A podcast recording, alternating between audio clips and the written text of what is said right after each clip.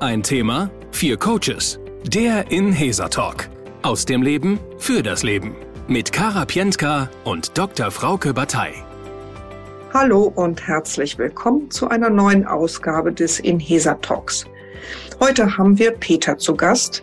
Peter ist Anfang 30 und als Stichwort habe ich nur gehört, es geht um das Thema Schwierigkeiten, Kritik anzunehmen, Schwierigkeiten, mal Feedback zu bekommen und anzunehmen.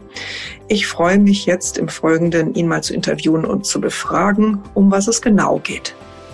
Worum geht's? Was ist das Thema? Also mein Thema ist, wie ich mit Kritik oder beziehungsweise Feedbackgesprächen auf meine Person bezogen umgehe. Mhm. mhm. Also es ist häufig so, und das ist jetzt nicht in jeder Situation, aber es kommt häufig vor, dass wenn es ähm, direkt um meine Person geht, dass ich dann in so eine Art Flucht, Angsthaltung gehe, dass ich nur aus der Situation raus möchte und kann keinen klaren Gedanken mehr fassen, ob das jetzt berechtigt ist oder nicht. Und äh, selbst wenn es berechtigt ist, dann komme ich da nicht raus und kaue so innerlich zusammen. Mhm. Und äh, das ist natürlich dann nach dem Gespräch, wenn das dann vorbei ist, wenn ich es dann endlich geschafft habe, natürlich immer ein bisschen unbefriedigend. Weil im Nachgang äh, denke ich dann schon drüber nach. Ich hatte dann auch schon auf die Situation, dass ich dann einen Tag oder zwei Tage später dann nochmal versucht habe, darüber zu sprechen. Das ist mir dann auch leichter gefallen. Aber in der Situation selbst, ja, hatte ich bisher immer so meine Probleme. Okay. Kannst du mal so ein Beispiel geben, auch was, was dann, also ja, wirklich, dass wir es nur mal uns konkreter vorstellen können. Ähm, was muss dir gesagt werden, in welchem Setting, dass das, dass du dich so erlebst, dass dann, dass du in so eine in so eine Haltung gehst, die du selber als, weiß ich nicht, als, als, als zu bezeichnest. Irgendwie, was, wie kann ich mir das vorstellen? Hm, ich hatte jetzt letztens erste Situation, ich habe jetzt auf, ähm, bei mir auf der Arbeit eine neue Stelle bekommen. Und es wurde aber die alte Stelle etwas schlecht angeredet, also dass ich das ein oder andere dort äh, falsch oder nicht gemacht hätte. Aber auf der neuen Stelle würde ich richtig gut passen und hat das aber im Prinzip so gleich schlecht geredet, dass meine, mein Verhalten oder meine Arbeit davor nicht ganz so gut wäre und habe mich dann so in die Ecke gedrängt gefühlt und habe dann einfach nur noch zugestimmt und habe dann auch nichts weiter dazu gesagt. Okay. Ne? So zum Beispiel. Hm, okay, das heißt, ist es dann gar nicht unbedingt ein offizielles Feedbackgespräch, sondern das kann auch ein ganz normales Mitarbeiter, also ein Mitarbeitergespräch sein, wo dann aber irgendwie noch so, eine, so, ein, so ein Aspekt mit reinkommt, wo man dir zu irgendwas aus deiner Vergangenheit oder vergangenen irgendwas rückmeldet. Ist es so? Ja, ja.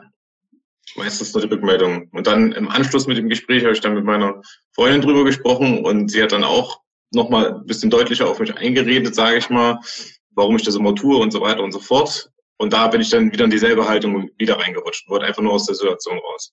Okay. Also sobald es um mich selbst geht. Ne?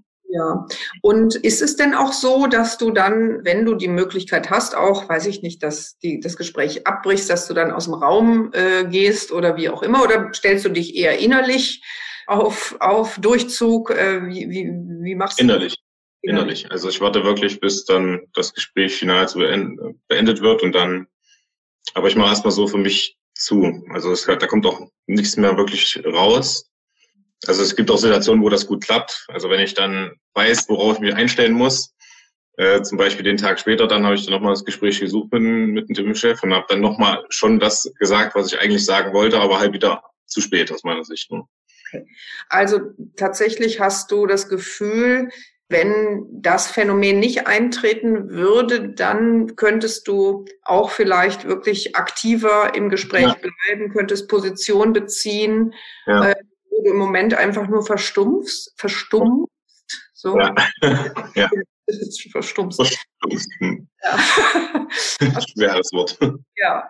Gab's mal, ähm, gab's mal eine Situation, wo du auch überrascht wurdest von irgendeiner Rückmeldung und du trotzdem es dir gelungen ist, auch bei dir zu bleiben?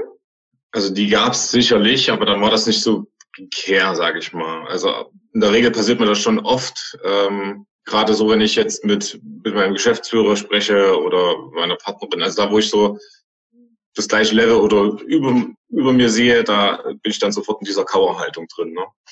Okay, also es hat irgendwie was mit, mit Hierarchie hm. auch zu tun?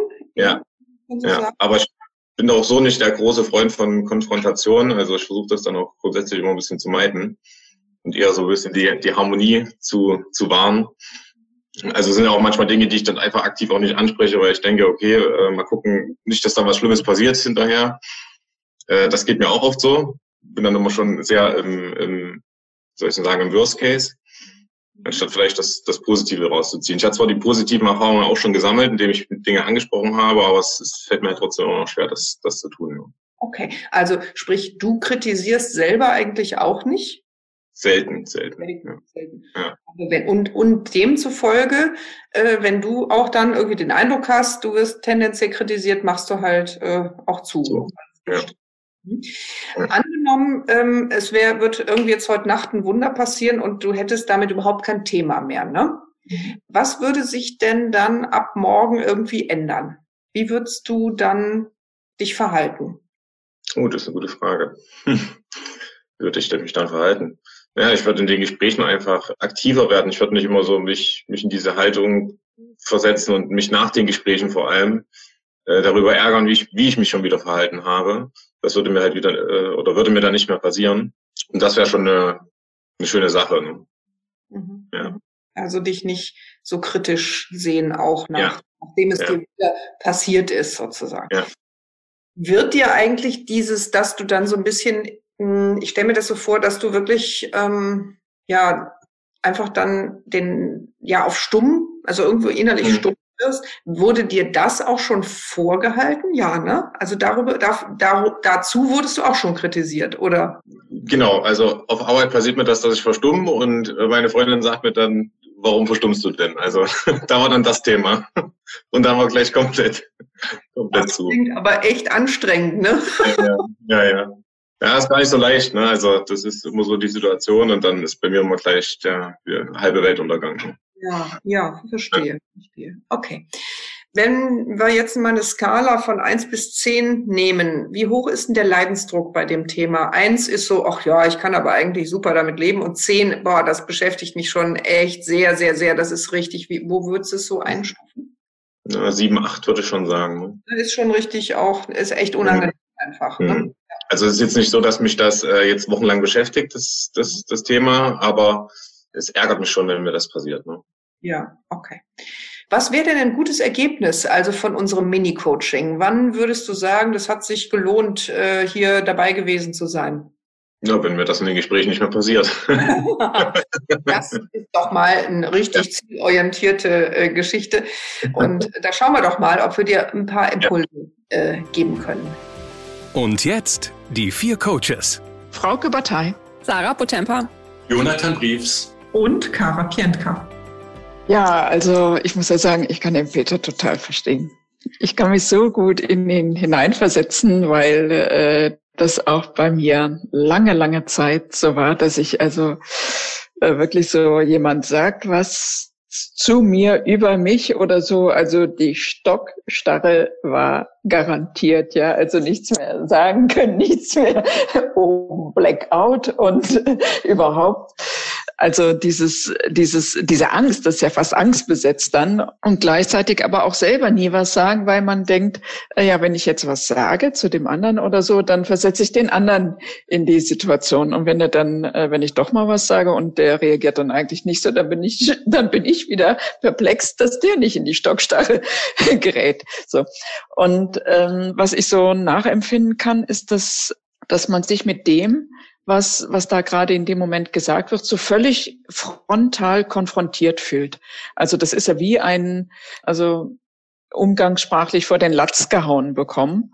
Da fällt einem in dem Moment auch gar nichts mehr zu ein, weil man vielleicht, auch das interpretiere ich jetzt in den Peter mal hinein, das hat er jetzt so nicht gesagt, aber aus dem, was ich von früher her weiß, dass man sich in seinen Grundfesseln eigentlich in Frage gestellt fühlt. Gar nicht mal nur zu dem Punkt, der angesprochen wurde, sondern grundsätzlich ist man in dem Moment, wo man was gesagt bekommt, grundsätzlich und allumfassend nicht mehr okay. Und es ist nicht nur das, was da angesprochen wird, sondern es, es betrifft die gesamte Welt und den gesamten Kosmos, in dem man sich befindet. So, und das, das mit dieser Fragestellung und dieses sich selber in Frage stellen auch, kann man natürlich auch gar nicht, äh, kann man gar nichts mehr sagen, weil da müsste man ja ausholen und bei, bei seiner Geburt so anfangen und sich rechtfertigen. Also man kommt ja dann in so einen Rechtfertigungsdruck. Was, was so eine Überlegung ist, um aus so einer Situation zumindest mal irgendwie geschmeidiger äh, die anzufangen, wäre sich, also man sieht sich in dem Moment ja frontal konfrontiert und äh, sich gedanklich mal einen Schritt zur Seite zu machen, so schief zu stellen, dass das, was da gesagt wird, mal so äh, wie, also man steht also nicht mehr auf der Fahrbahn, sondern man steht seitlich auf dem Bürgersteig und lässt das mal an einem vorbeifahren und guckt dem vielleicht so hinterher und versucht das vielleicht zu paraphrasieren, also im Grunde nochmal für sich vielleicht auch laut zusammenzufassen, was der andere vielleicht da gesagt hat, dass man so sagt, also habe ich dich da richtig verstanden? Du meinst jetzt äh, so und so und so und so versucht sich aus dieser Stockstarre mal herauszubekommen, um zumindest mal den Beginn eines Gesprächs und den Beginn zu starten, vielleicht mal nachzuvollziehen, auf was bezieht sich das denn jetzt wirklich nur konkret, was der andere da sagt?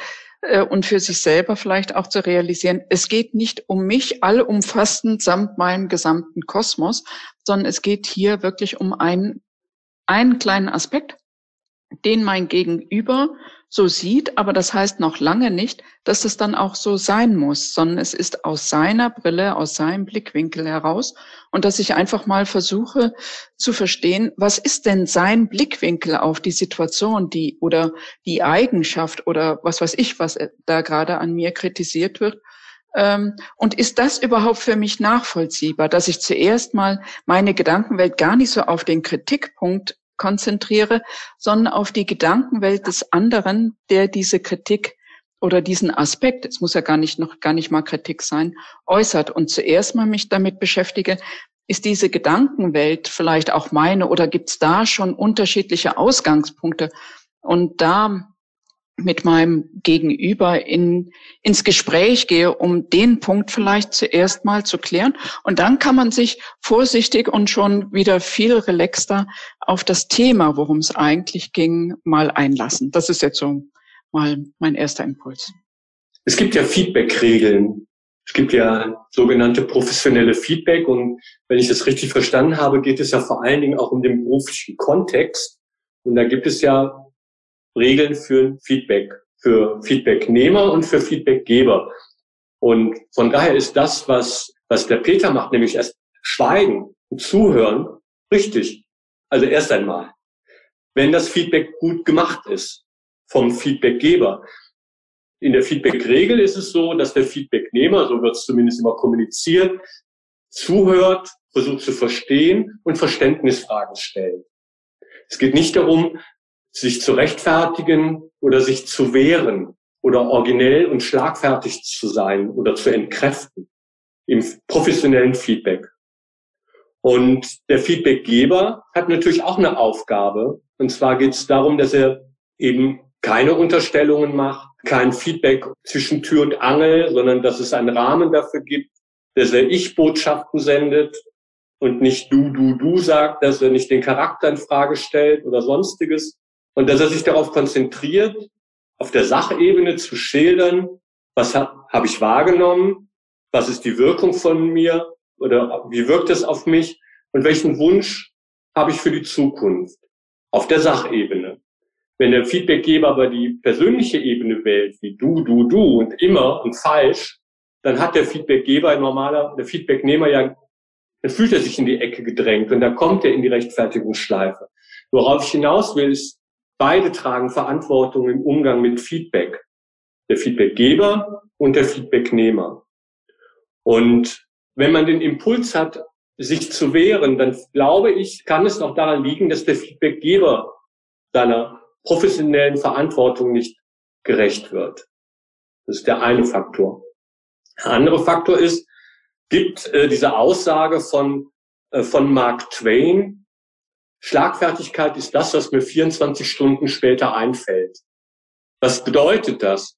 Das ist also in Gesprächen, nennen wir es hier Feedbackgespräche, manchmal dazu führen kann, dass es einen Verlust der Augenhöhe gibt. Also wo man nicht in Augenhöhe miteinander spricht, sondern degradiert wird, beleidigt wird, herabgesetzt wird, sich falsch behandelt fühlt oder ungerecht behandelt fühlt. Und das ist oft der Punkt, wo man in der Situation ist, dass man auf der Leitung steht oder wie ein Schluck Wasser in der Kurve hängt und einem nichts einfällt. Und das trägt man mit. Und am nächsten Tag, nach 24 Stunden, bei dir sind es vielleicht zwölf Stunden, ist man in der Situation, dass, dass man emotional sich aus der Situation entfernen konnte. Und du hast, äh, und Peter hat dann gesagt, dann bin ich von der Einstellung, dann habe ich mich, dann kann ich mich einstellen, dann kann ich mich vorbereiten, dann läuft es auch nach meinen Regeln und dann bin ich wieder souverän, weil ich Herr des Geschehens bin. Dann bin ich in der Lage, mit Kritik umzugehen. Und das heißt, es braucht eine Entemotionalisierung der, äh, der Situation. Die schlechte Nachricht ist, man macht immer Fehler. Und äh, wer keine Fehler macht, also die, die ich kenne, die sind alle tot. Und von daher wird es immer so sein, dass es jemand gibt, der Feedback geben wird über ein Verhalten, wo man vielleicht Fehler gemacht hat. Das ist das Thema Fehlerkultur. Und wir haben halt in unserem deutschen Land Fehlerkultur oder das Feedbacken von Fehlern als Machtinstrument oder Bestrafungskultur. In anderen Ländern wie in, in Dänemark, in den skandinavischen Ländern ist es ein Wachstumsinstrument. Da wird nicht gefragt, warum hast du den Fehler gemacht, sondern wie hast du das gemacht und wie können wir das in Zukunft verhindern. Und das ist eine ganz andere Einstellung gegenüber Fehlern und den Umgang damit. Das ist ein Lerninstrument. Und vielleicht hilft da auch eine andere innere Haltung zum Thema Umgang mit Fehlern und Feedback dazu. Ich kann auch gerne noch was ergänzen. Ich kann es auch nachempfinden. Bei mir war es auch ein Prozess. Also dieses Harmoniestreben, das hast du ja auch, äh, hat Peter ja auch gesagt, ist da äh, natürlich ein wesentlicher Faktor. Und am Anfang, äh, als ich noch etwas jünger war, habe ich mich auch sehr zurückgezogen, habe das sehr persönlich genommen und habe mich sehr in Frage gestellt und geschaut, dass ich dann mehr den Augen der anderen entspreche oder das, was ich glaubte, was sie dann von mir erwarten. Und bin auch den Konflikten durch Schweigen ja, aus dem Weg gegangen letztendlich und habe dann irgendwann den Switch gemacht zum genau dem Gegenteil, was jetzt auch nicht gut war und habe eine Schlagfertigkeit entwickelt, äh, die mir natürlich auch in vielen Situationen hilft, äh, aber auch in den Situationen halt einfach, weil ich auch den Druck hatte, ich muss jetzt was sagen und jetzt sofort, dass ich mich immer mehr in diese Rechtfertigungsschleife da irgendwie reingekommen bin, weil ich immer mir auferlegt habe, jetzt sofort in der Situation muss ich sofort darauf reagieren und darf das nicht so wie früher, ja, einfach so die Situation dahin gehen lassen. Und ich glaube, ich bin mittlerweile der Meinung, dass man einen guten Mittelweg auch finden kann. Es gibt Situationen, da kann man äh, sofort vielleicht was dazu sagen, aber ich glaube, ein zu spät gibt es nicht. Und ähm, ich, ich, also ich habe das immer als einen Druck empfunden, der aber meist manchmal auch dazu geführt hat, dass ich eben noch weniger gesagt habe und noch ähm, noch mich mehr in die Ecke gedrängt gefühlt habe, weil ich immer dachte, ich muss jetzt aber auch. Und ich glaube, wenn man sich dem vielleicht mal ein bisschen offener gewiss, dass man eben auch einfach mal sagen kann, okay, besser nachvollziehen, worum geht es eigentlich äh, und dann auch vielleicht auch anspricht, okay, da denke ich gerne drüber nach und versuche es nachzuvollziehen und komme dann nochmal auf dich zu. Vor allem, wenn es vielleicht auch Feedbacks sind, die man so zwischen Tür und Angel bekommt, was ja häufig auch im Berufsleben so ist, dass man sagt, ja, interessant, können wir vielleicht dann noch morgen nochmal näher drüber reden und dann ist man vielleicht auch wieder mehr bei sich letztendlich. Und dieses zu spät einfach nicht so hochsetzen, sondern dass man sich durchaus den Raum nehmen lassen kann, da erstmal eine Nacht drüber zu schlafen und das auch einfach so zu sagen. Das, glaube ich, finde ich wichtig. Ja, dass man sich vielleicht überlegt, ob es Möglichkeiten gibt, aber auch in der Situation sich, ja, an etwas festzuhalten. Also ich habe eine Zeit lang, das ist jetzt vielleicht nicht das, das richtige Beispiel, aber ich habe mir immer in den Finger da so reingepiekst selber, um das nicht so sehr an mich rankommen zu lassen, weil in meinem beruflichen Umfeld ich eine Zeit lang sehr viel negatives Feedback erfahren habe, was aber teilweise gar nichts mit mir zu tun hatte als Person, sondern einfach der andere seinen Frust über sich selbst, über seine Position halt eben auch einfach an mir abgelassen hat. Ganz einfach. Und das hat mir einfach geholfen, in der Situation ruhig zu bleiben.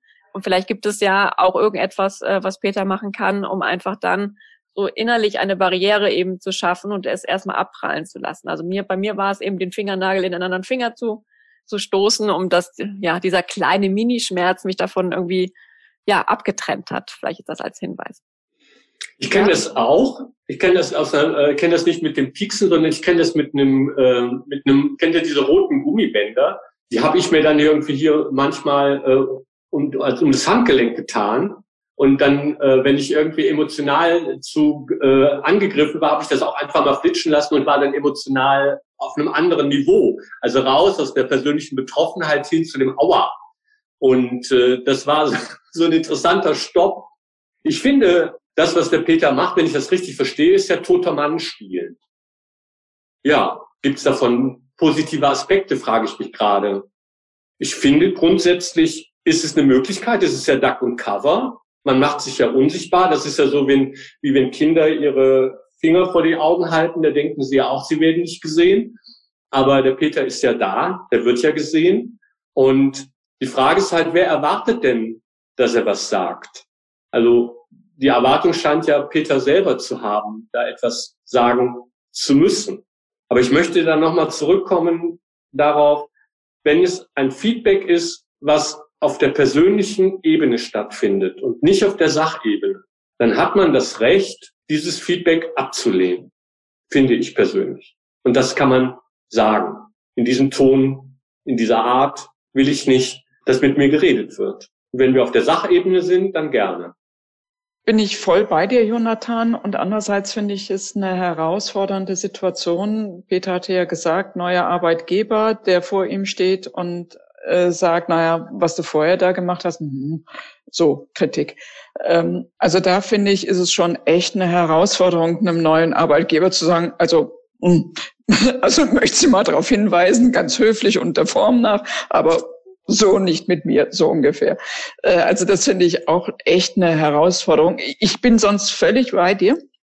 Und doch gibt es ja Situationen, die, äh, wo, wo man weiß, wenn ich, wenn ich jetzt hier meine volle Kante zeige, kann das echt negativ auf mich auch zurückschlagen. Und doch finde ich, wäre es auch hilfreich. Also in dem Moment rutscht man ja wirklich so in, in eine Hilflosigkeit auch hinein und, und in so eine Machtlosigkeit und, und Abhängigkeit fast.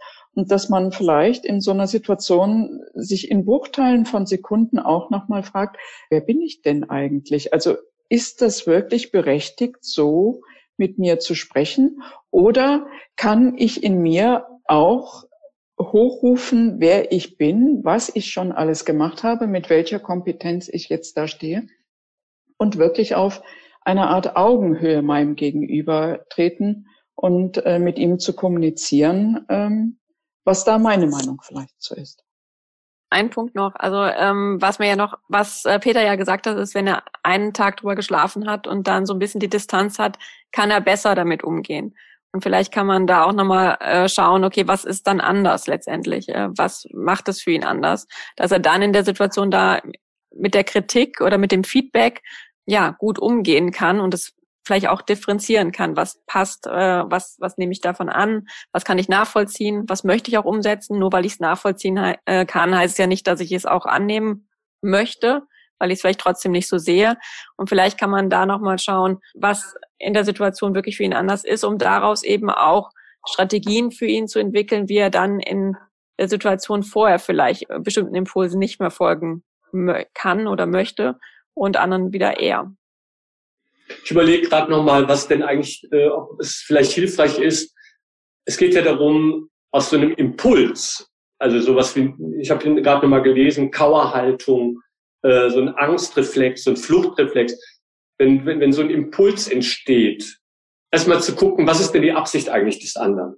Will er wirklich Wachstum bei mir hervorrufen, Entwicklungspotenzial sondieren? Will er, dass ich lerne oder geht es um Machtspiele? Und wenn ich den Eindruck habe, es geht darum, dass es um persönliche Weiterentwicklung geht, dann brauche ich nicht zu flüchten. Aber wenn ich das Gefühl habe, wenn ich, wenn der Impuls in mir auftaucht zu flüchten und es geht um Macht bei dem anderen, dann ist der Reflex ja, wie soll ich sagen? Es geht darum, dann zu sagen, ja, da bin ich aber noch mal dabei bei dieser Geschichte, dass man dann sagt, das ist nicht die Ebene, auf die ich hier diskutieren, auf die wir hier diskutieren müssen, wollen, können. Ich will damit sagen, dass dieses Frühwarnsystem, dieser Seismograph, ja auch eine Erfolgsstrategie sein kann. Also es schützt ja im Moment auch erst einmal. Das ist ja eine Kompetenz auch. Ich möchte noch einen Aspekt nochmal reinbringen. Das ist mir so hängen geblieben und das ist mir menschlich so sympathisch und auch mir so nah, dass er gesagt hat, ich bin irgendwie auch so ein Harmoniemensch. Ich bin auch selber jemand, der ähm, auf kritische Punkte eigentlich gar nicht eingeht, was für mich dafür spricht, dass er wirklich ein sehr sensibler Mensch vermutlich ist und ein sehr sozialer Mensch. Und für den Harmonie, Schulterschluss, Nähe ein großer Wert ist.